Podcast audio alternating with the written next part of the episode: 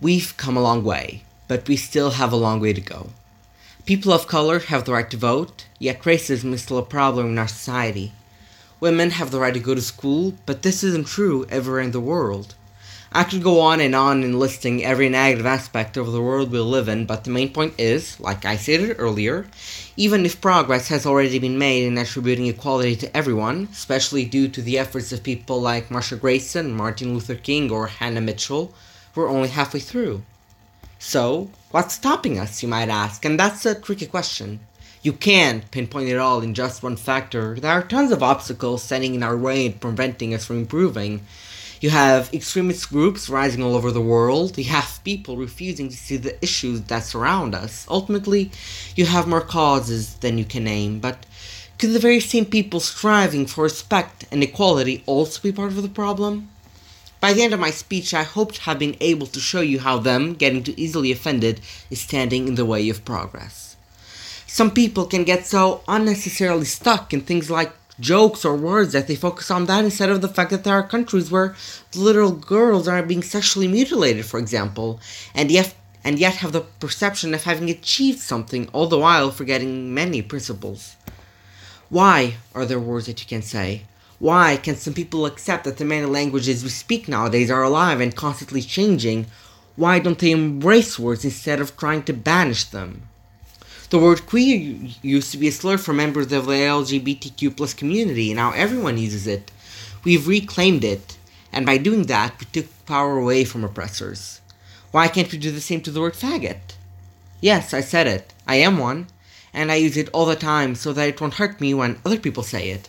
I rise above it because ultimately we have this amazing opportunity to not be offended.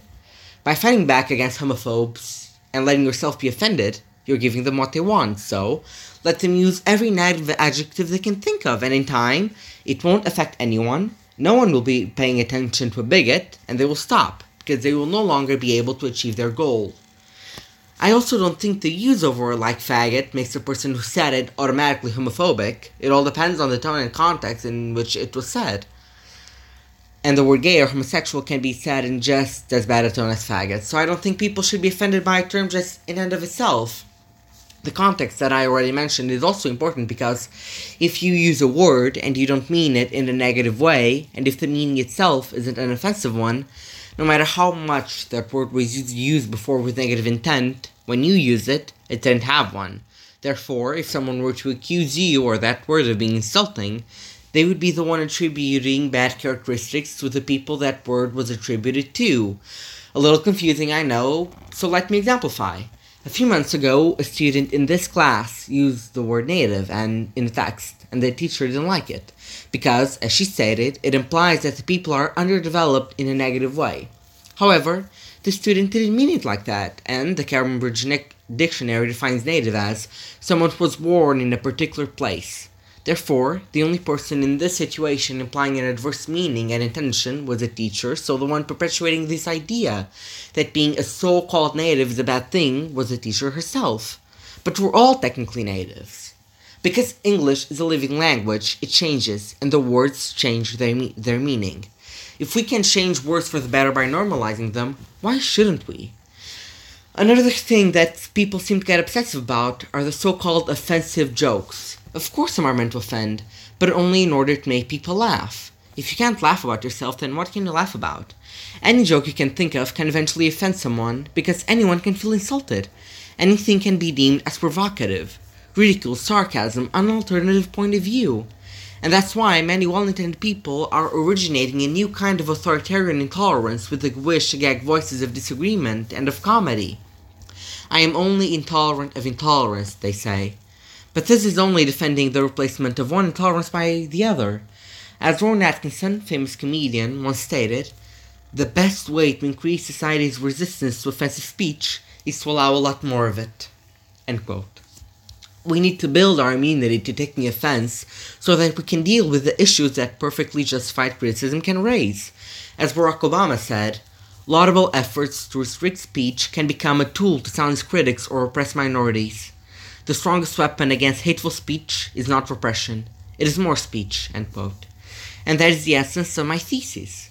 If we want a robust society, we need more robust dialogue, and that must include the right to offend because the freedom to be inoffensive is no freedom at all. And listen, no one says that you have to find everything funny or that you can't be offended by this or that term or by someone making that joke. I'm only trying to make you understand why you shouldn't stop people from saying it just because you don't find it amusing, and why people shouldn't get caught on that. They wouldn't be achieving real progress discussing those little things. It would only take time anyone could use to fight real injustices, and, in the same way they can believe be helping, that may not be the case. Especially because people tend to stray from explaining why they disagree to just saying that something is purely wrong and evil, and all of this senseless political correctness advocacy is enraging the general population instead of making them more accepting. The big issue with this is that part of the reason why we see so many extremist right wing parties emerge is the fact that the people are tired of being stopped from saying some things. Many individuals feel like everything they might say can be turned into an insult. And that is why they turn to dangerous political leaders like André Ventura, claiming that he speaks the truth when that is far from being correct. People have gone from tackling real issues to creating new ones in everything they disagree with. So, instead of working in order to fix actual problems, they get caught on disagreements, ending up not only enhancing the weapons of oppressors, but also increasing the number of people who follow them. So, next time you see something you deem offensive, think about what you want to do. Do you want to help a bigot achieve their goal of hurting you, or do you want to take away their power?